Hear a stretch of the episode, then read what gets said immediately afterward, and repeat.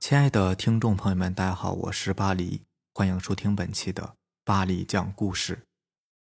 咱们今天晚上要分享的第一篇故事呢，名字叫做《真的会有灵魂回家吗》，作者 C H H。这是一个真实的故事，在我上小学的时候，有一个小男孩和我同一年龄段，也住在同一栋楼的，我们玩的特别要好，家长也相互认识。在一个半夜，这个小男孩的父亲和他母亲在外面吵了一架。大吵以后，他的父亲就独自先回家了。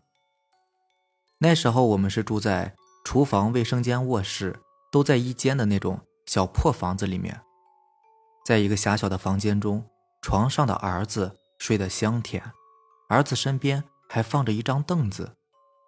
父亲站在凳子上，啪的一声，凳子倒在儿子身边。儿子被惊醒了，看着上面被绳子吊住的父亲，他害怕的哭着出门去寻找母亲。终于在路边找到母亲，等和母亲回到家的时候，父亲早已经气绝身亡。如果那时候他叫隔壁邻居救下父亲，那他父亲也许不会死。可是那么小的孩子又懂什么呢？第二天一早，他母亲就处理了父亲的身后事。到了第三天。男孩的母亲想好好的将儿子抚养长大，便无奈的收拾好沉重的心情去上班了，只好留男孩一个人在家。到了傍晚六点钟，男孩听见有人敲门，不知道是父亲的自杀给他带来的恐惧，还是什么原因，男孩竟然从他家窗户上跳了下去。他家在二楼，虽然不是很高，但是那时候我们那里的环境很差，窗户下面。都是碎瓦片或者是瓶瓶罐罐的，可那个男孩却一点事情都没有，连破皮都没有。以往每到六点钟都是他父亲下班回家叫他儿子吃饭的，于是大伙儿怀疑说是不是孩子的父亲不放心来叫孩子去吃饭了。孩子跳下去的时候呢，可能是被他父亲抱住了，所以才没摔着。后来他母亲就找人做了一套法事。叫孩子父亲别来看孩子了，会吓到小孩子的。再后来，这个孩子的妈妈去上班，就叫这个男孩呢睡在我们家。事后很久，我问他是怎么爬上窗户的，他竟然告诉我说，那时候他看见那里有个楼梯，所以就走上去了。可是我知道他家窗户前根本就什么也没有，他不可能会凭空上去的。可他说的楼梯到底是什么呢？还有。跳楼后的平安无事，难道真的是他父亲回来了吗？下面这个故事名字叫做《绿色雨衣》，作者苦丁茶。这个故事呢是从一位儿时旧友那里听来的。事件的主人公呢是他的姑姑。那个时候他还很小，姑姑的年龄也不大，刚刚参加工作，每天晚上。都是自己回家的，因为住的并不偏远，胆子呢也不是十分小，所以一直以来都是独自来往。一天晚上，天下起了滂沱大雨，姑姑迟迟没有回家，她奶奶以为是被雨隔在了单位，所以并未放在心上。可是时间越来越晚，左等右等，年轻的姑姑还是一点消息都没有。外面的雨依然下着，天也像是化不开的墨一般。黑黝黝的，让人感觉压抑憋闷。家里人突然觉得不妙，实在是等不下去了，就分头出去找。可是找了大半夜，还是没有消息。一直到天快亮了，就在家里人已经决定报警的时候，他姑姑跌跌撞撞的回来了，衣服湿透，头发滴着水，目光呆滞，眼睛直勾勾的盯着家人。还没有等大家问，就笔直的晕倒过去。大家七手八脚的把他抬到床上，又是灌姜汤，又是掐人中，一顿忙活之后，他总算是缓缓的吐出一口气，睁开了眼睛。可自打他睁开眼睛之后，就大呼小叫，连滚带爬的挣扎着爬到了墙角，紧紧的用双臂抱住自己，不许人靠近。从那以后的一段时间里，活泼可爱的小姑姑就一直那样。每天要么就是沉默的一句话也不说，只是呆呆的靠在墙角的位置，眼睛盯着地面，再不然就是偶尔说话也是胡言乱语，也不知道他在说些什么。家里人始终不知道那天晚上到底发生了什么事情，后来也不知道是听谁说的，这是被吓到了，可能是遭受了特别大的惊吓和刺激。恢复的办法就是拿着家里的饭锅举到病人的头顶，用炒菜时用的勺子敲锅底三下，病人就会不药而愈了。情急之下也只好试试，结果没有想到一试变灵，姑姑真的清醒了。问他这几天是怎么过的，那天又是如何回来的，他都茫然的摇头，说什么都不记得了。在大家七嘴八舌的追问之下，姑姑说出了那天晚上发生的事情。那天他下班以后，天都已经黑了，又下着雨，他只想早点回家，就抄了一条小路。说是小路，不过也不是漆黑幽暗、人迹罕至，只不过是路上的行人稍微少一点。而且还有路灯呢。姑姑正埋头走着，突然听见对面有人走过来。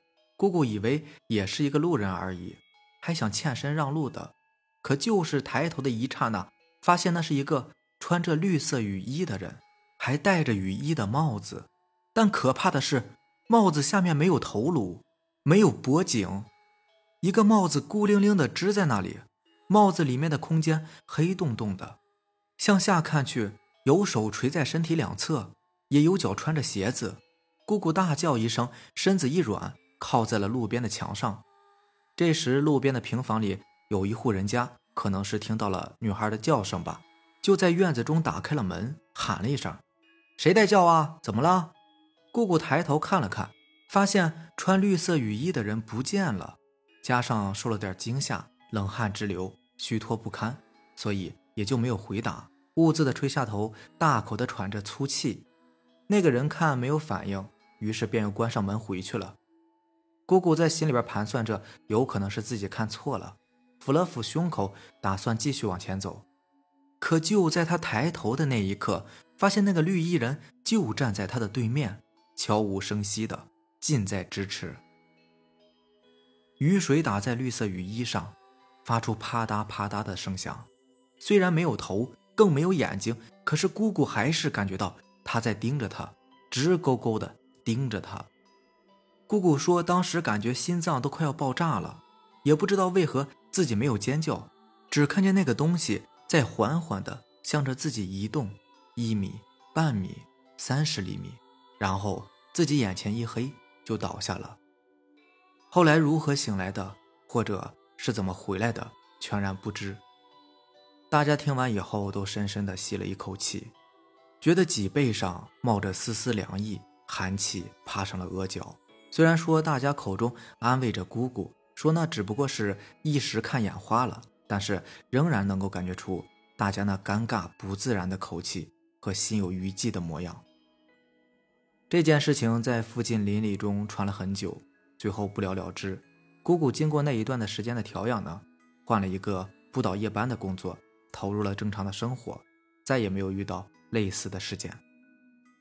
我后来见过那位姑姑，很漂亮，也很活泼。我没有问当年的那件事情，希望她能够就此忘掉那段可怕的经历，永远不要再想起来。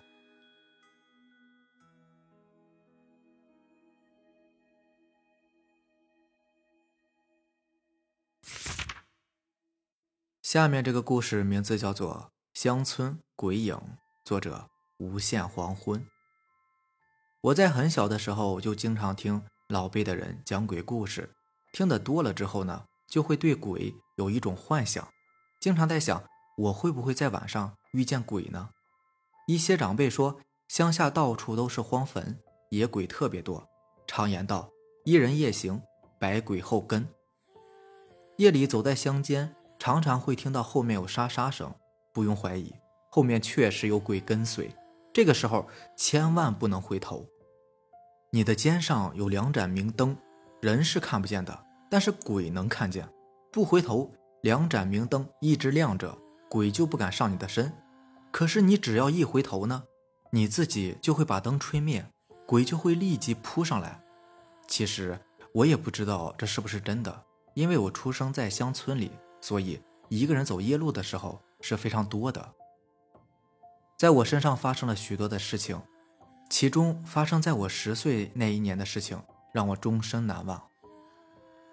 我记得那是一个夏天的夜晚，我和爸爸一起在田野里面看守稻子，因为白天的时候稻子收完之后呢，有一部分没有挑回家，所以为了不让人偷走，就我和爸爸准备在那里守夜。我记得下半夜的时候，我起来撒尿，因为月光比较亮。我就看到前方的小路上有一个人影，我仔细一看是村子里的吴奶奶，而且走得很快，我就感觉很奇怪，吴奶奶已经八十三岁了，怎么可能会走这么快呢？我怕认错人，就把爸爸叫醒了。我对爸爸说：“爸爸，你看是吴奶奶。”爸爸顺着我指的方向一看，果然看到了吴奶奶，可是爸爸并没有我想象中的去喊吴奶奶。而是惊恐地捂着我的眼睛，并且小声地告诉我不要出声。我当时就很奇怪，这是为什么？可是我还是听了爸爸的话。过了一段时间以后，爸爸把手拿开了，我到处看了一下，没有再发现吴奶奶的身影。我就问爸爸：“吴奶奶呢？怎么不见了？”爸爸没有回答我，只是说了一句很奇怪的话：“又没了一个。”当时我就感觉莫名其妙的，但是很快我就放下心里的疑问，睡着了。第二天，我们把剩下的稻子弄回了家，可是刚回到村里面，就听说吴奶奶昨天晚上死了。我当时就感觉非常奇怪，我昨天晚上还看到她了，她怎么会死了呢？回到家里，我去问妈妈，可是妈妈不告诉我，我就带着这个疑问一天一天的长大。后来从一个长辈的口中才知道。那天晚上确实是吴奶奶，她是在收脚印。收脚印就是人临死的时候，将生前走过的地方重新走一遍，收回记忆，这样死后才可以投胎做人。后来我也经常听到类似的事情，就是不知道是不是真的。人临死的时候真的要收脚印吗？好了，以上就是咱们今天晚上要分享的故事了。如果喜欢咱们的节目呢，就点个订阅吧。好的，那让咱们明天见吧，拜拜，晚安。